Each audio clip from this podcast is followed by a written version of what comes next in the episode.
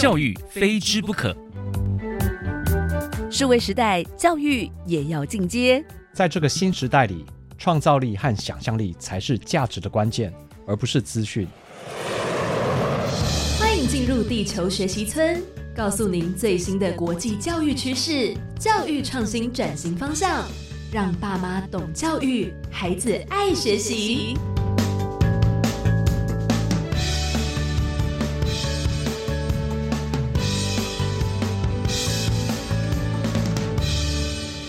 大家好，我是地球村的村民吴俊辉。大家最近的地球生活过得好吗？欢迎来到地球学习村，一起聊聊教育与学习。每天十分钟，放耳听天下。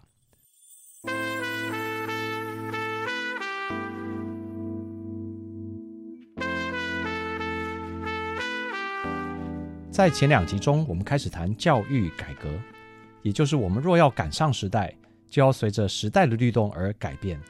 我们已经聊过关于课纲的改，以及关于教育制度的革。我们要滚动式修正我们的课纲，也要摒弃不合时宜的教育体制及文化。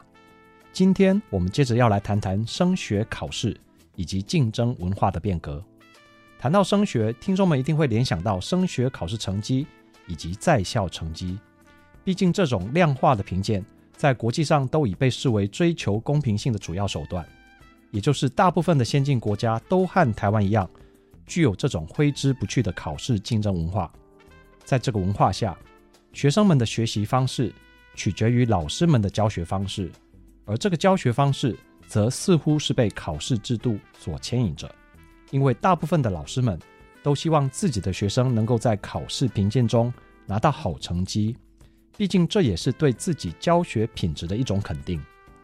然而，并非所有的先进国家都赞同这个被量化的竞争文化。例如，在芬兰，他们就非常非常反对目前以美国为首的量化评鉴文化。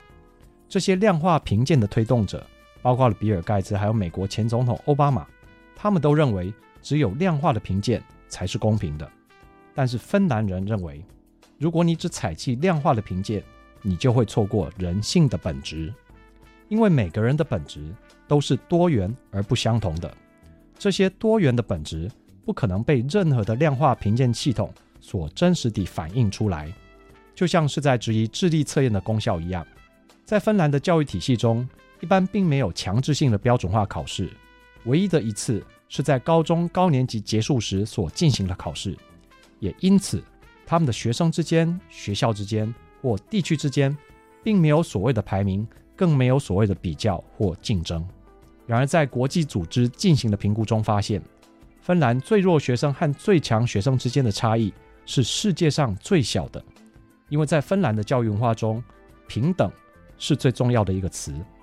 芬兰有九成以上的人从学术或职业高中毕业，其中有大约七成的人继续接受高等教育，在比例上是欧盟最高的。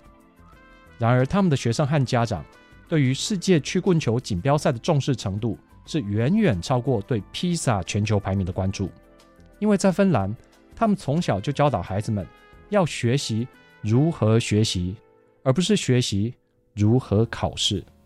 和美国的教师相比，芬兰的教师每天花费在课堂上的时间很少，他们要求学生完成的家庭作业也很少。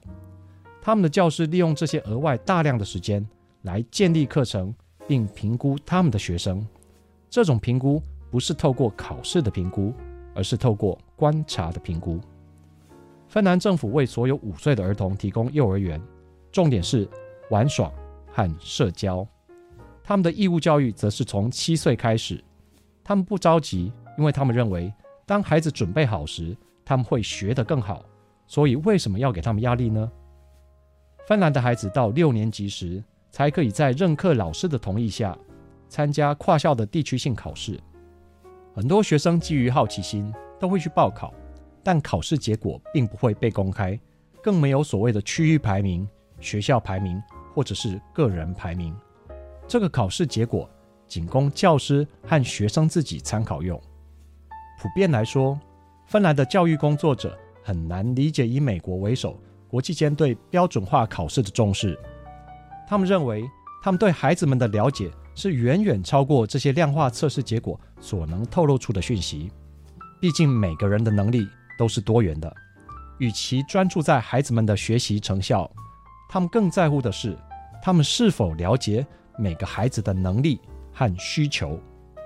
相较之下，芬兰的邻国挪威是一个面积相近的国家，而挪威的教育政策则是和美国相似。挪威采用标准化考试和没有硕士学位的教师，而挪威的披萨分数和美国一样，长期以来一直处于中等水平。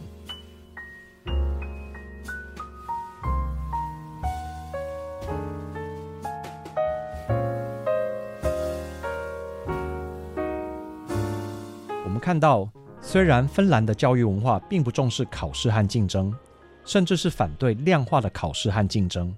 但他们所教出来的学生，却仍然能够在量化的考试中，像是披萨的评鉴中排名全球第一。我们从这里看到的经验是，一个人的能力发展和培养，并非一定要透过竞争来促成。也就是说，每个人的多元能力，并不一定要透过竞争来发掘或加强，而这些多元的能力，反而还可能因为量化的考试竞争而被埋没。试问有多少听众朋友曾经因为考试没考好，或是没能进入师长期待的优良学校而感到沮丧过？但你现在却仍然过着自己想要的快乐生活。如果你是属于这种人，那就表示考试的竞争可能曾经埋没过你现在才发掘出来的能力或专长。既然如此，我们又何须将考试竞争的期待，甚至是压力加注在我们的下一代呢？我想在台湾。考试竞争的文化在一时之间应该是很难改变。除了可以从家庭教育中去缓解这个压力和盲点，我们其实还可以从现有制度的执行上去做检讨和调整。之前我们提过，在包括美国和英国的先进国家中，都面临了两股相反的势力拉锯。其中一方是主张全才全领域的基础训练，另一方则是主张要尽早分科分类组的专才培养。英国长期实施的是后者，但现在希望教改成前者，进行全才的基础训练。长期以来，英国的中学生在上大学的前两年，一般只修三个科目，能力好的学生会修四个科目，而他们大学各科系的录取标准，通常也是只采计三个科目，所以他们在高中阶段就已经开始进行专才的培养。他们也因为在高中要修的科目极少，上课的时数极少。所以有很多的时间去探索自己、思考未来。然而，他们现在的教改想要培养通才，这是否会挤压到他们高中生的自我探索，则仍有待观察。这就是一个考试引领学习的例子，在台湾也是一样。我们之前也提到过，世上并不存在最好的课程或课纲，而是要因时、因地、因人而制宜。而芬兰就是一个典范。但是如果课程不同，那要如何办理升学考试呢？我们看到的范例是，升学不一定要考试。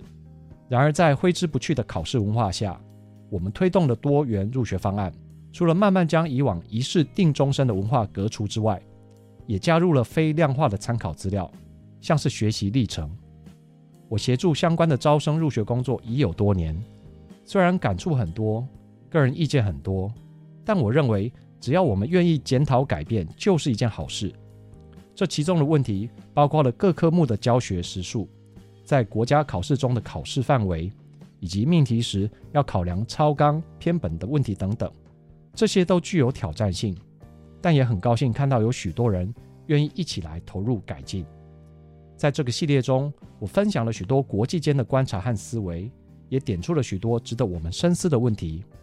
这其中的目的，并不是要从国际经验找解方，而是希望能抛砖引玉，触发一些社会觉醒，好让我们可以集思广益，透过教育，让我们的明天会更好，让我们下一代的明天会更好。聊了这么多，您是否对教育体制、技职体系和考试竞争文化有一点新的想法了呢？您是否就是那个因为重视考试成绩而埋没了自己孩子才能的父母？或是埋没了自己学生才能的老师呢？我是吴俊辉祝你有个愉快的一天我们下次见。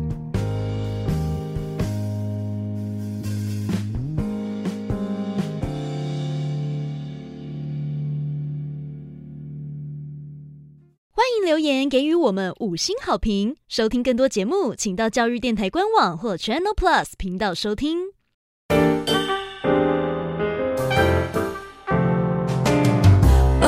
Open your mind，就爱教育电